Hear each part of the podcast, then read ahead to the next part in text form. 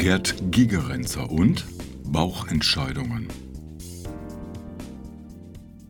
Als im Sommer 2020 absehbar wurde, dass ich von meinem Job die Nase voll hatte und zum Jahreswechsel Rente beantragen würde, kam schnell ein Gedanke auf, nämlich der, Niedersachsen wieder zu verlassen und in meine alte Heimat Ostwestfalen zurückzukehren. So klebte ich zwei DIN A4-Blätter zusammen, bildete eine Matrix aus Argumenten wie kulturelles Angebot, Freizeitmöglichkeiten, Wandermöglichkeiten, Kontakt zu Freunden und Familie, Mietspiegel und vieles mehr. Nachdem eine lange Liste zusammengekommen war, die jeweiligen Aspekte sortiert und bewertet waren, saß ich eher hilflos vor der Sammlung. Irgendwie spiegelte diese Aktion nicht wirklich das wider, worum es mir ging. So knüllte ich das Papier zusammen, warf es in den Papierkorb und setzte in Immobilienscout24.de eine Suchanzeige nach Mietwohnungen in der Umgebung von Paderborn auf. Was hatte die Entscheidung nun tatsächlich zustande gebracht?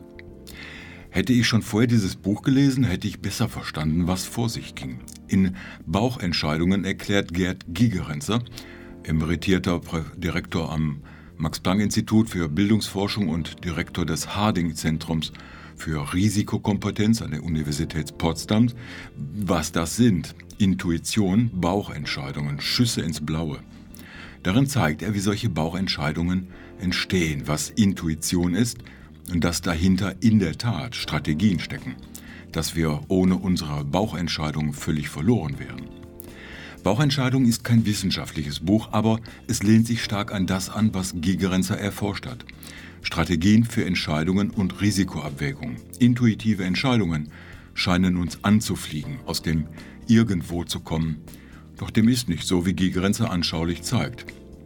Sie beschränken sich auch nicht auf die Wahl zwischen einem Sony oder Yamaha CD-Player, die Wahl des Partners oder der Partnerin. Bauchentscheidungen und die Strategien dahinter ziehen sich durch unser ganzes Dasein. Sie bestimmen, wie wir ethisch und moralisch orientiert sind, welche Partei wir wählen und warum unser Leben ohne sie gar nicht funktionieren würde. Was dazu heißt, dass wir unserer Intuition ruhig folgen sollten, anstatt wie ich mit meinem Wohnort komplexe und schwer durchschaubare Entscheidungswege zu durchlaufen.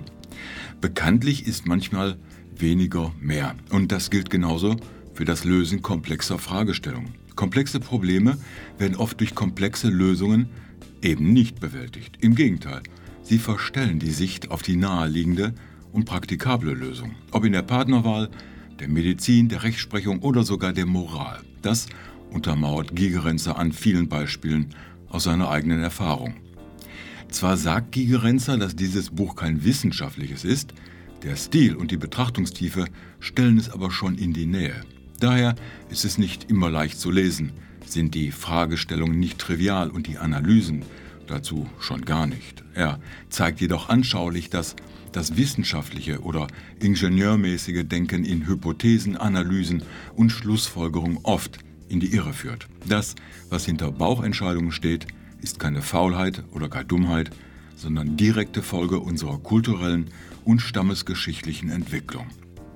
Genau deshalb stehen hinter Bauchentscheidungen schon Strukturen und Verfahren, die sich über lange Zeit herausgebildet haben. Ein lehrreiches Buch, fundiert geschrieben, mit vielen Aha-Effekten, bis hin zu Abstechern in die Philosophie und Psychologie. Hat Spaß gemacht, es zu lesen und verändert die Sicht auf uns selbst und die Welt ein klein wenig, was ein gutes Buch eben tun sollte.